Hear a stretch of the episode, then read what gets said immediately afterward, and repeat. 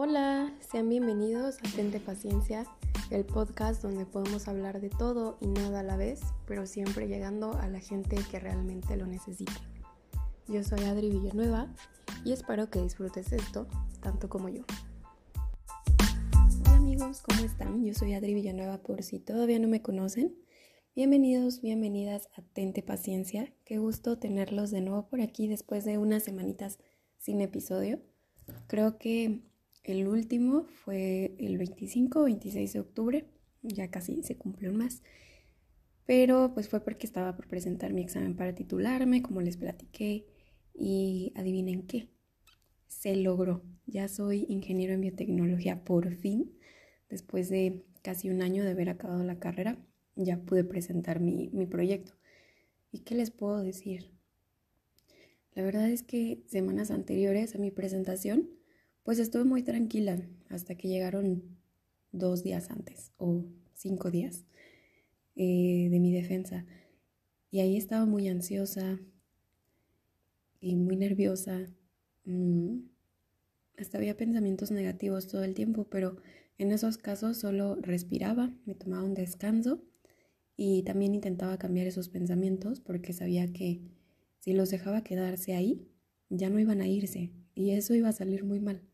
Y la noche anterior sentía mucho agotamiento, incluso me puse a llorar porque ya no podía estudiar y es ahí cuando te das cuenta que el cuerpo es muy sabio y te dice cuándo tienes que parar.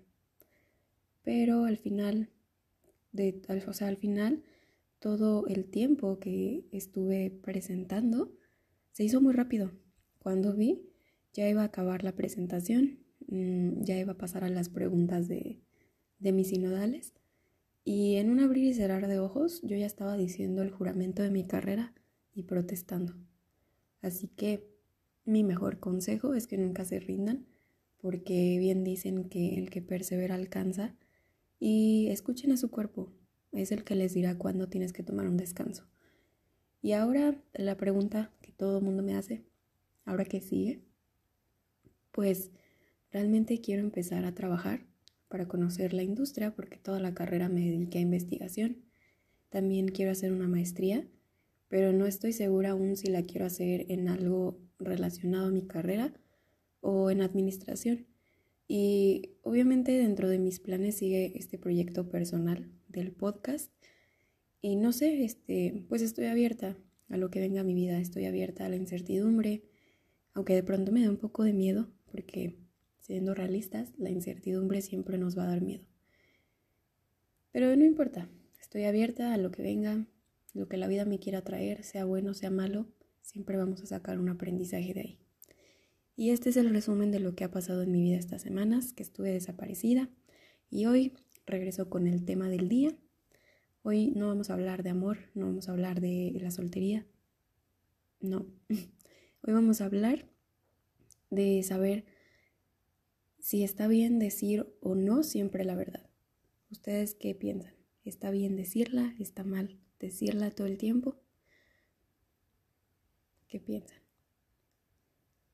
Y bueno, Oscar Wilde dijo que un poco de sinceridad es algo peligroso, pero demasiada sinceridad es absolutamente fatal. Y es que de niños se nos enseña a siempre decir la verdad, que si mentíamos nos iba a crecer la nariz como a Pinocho. O, por ejemplo, mis papás me decían que podían ver en mi frente cuando mentía, porque ahí se formaba un sí o un no.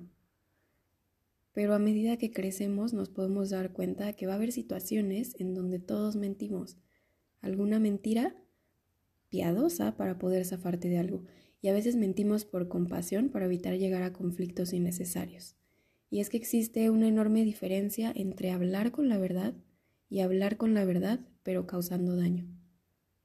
Tenemos que aprender a diferenciar porque ser sincero no quiere decir que eh, debemos decir lo primero que se nos pasa por la cabeza. Y tampoco quiere decir que tengas que decir lo contrario de lo que piensas. Y sé que puede sonar contradictorio esto que acabo de decir, pero es así. Hay dos términos importantes que tienes que tener presentes, sinceridad y sincericidio. La sinceridad es una virtud importante porque tiene que ver con el valor de la honestidad. Pero hay personas que confunden la sinceridad con el sincericidio.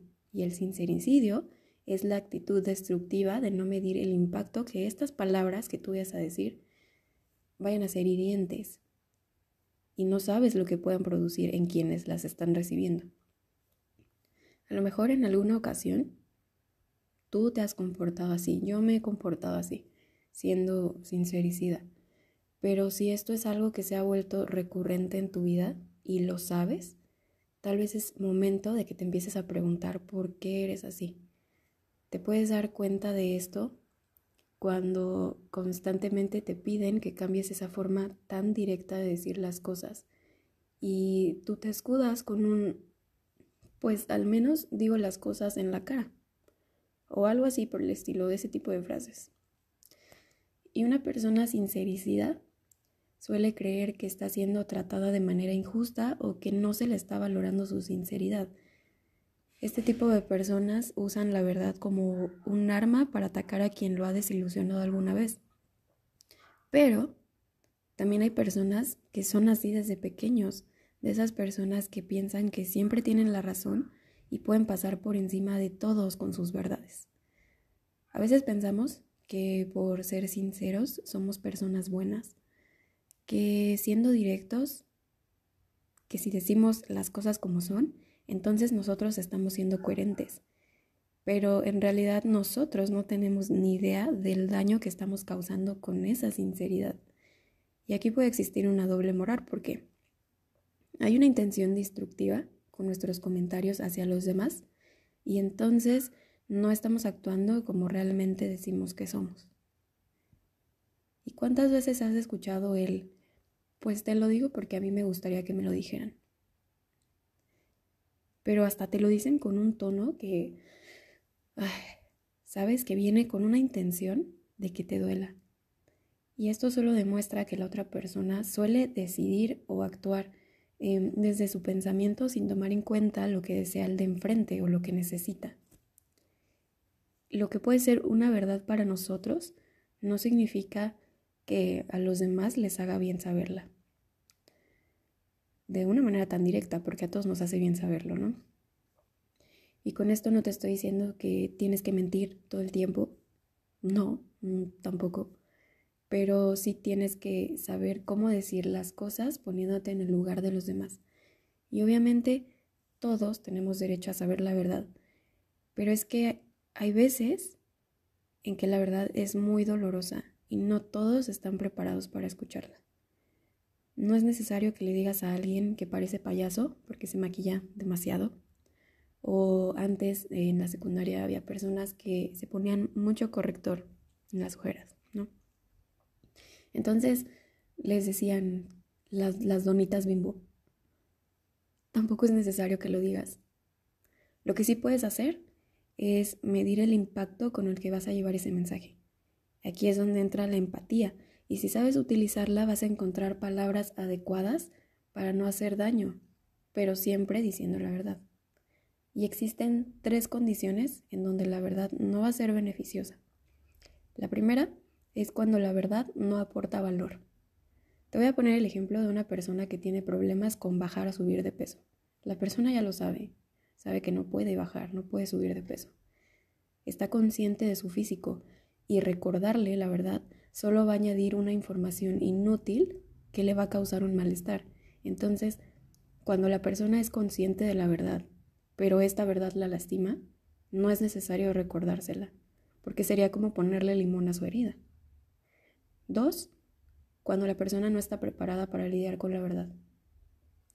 Hay situaciones en que las personas no están preparadas para escuchar la verdad y esto les puede causar un daño psicológico. Y entonces, eh, aquí, tal vez, si la persona lo decide, va a un psicólogo.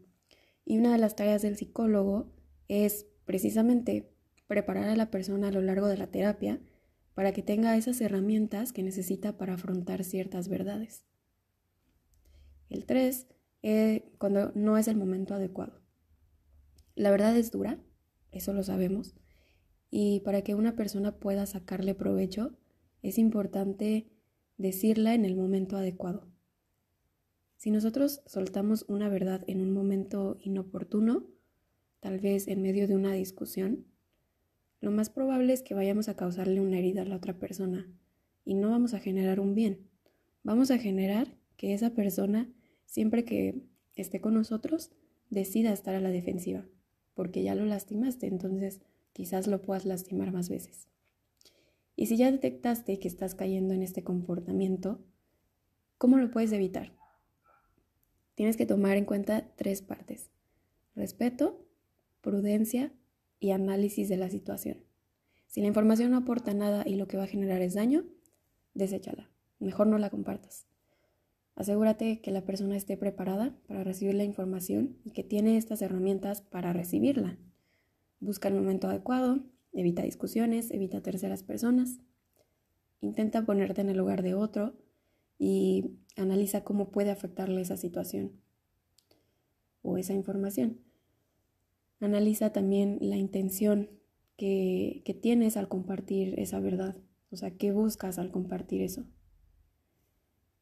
Vas a necesitar responsabilidad y prudencia. Ahí vas a encontrar las palabras adecuadas.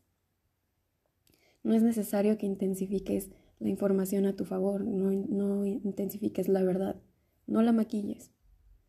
Entonces, no se trata de que tengas que mentir, pero sí tener prudencia y saber elegir las palabras adecuadas.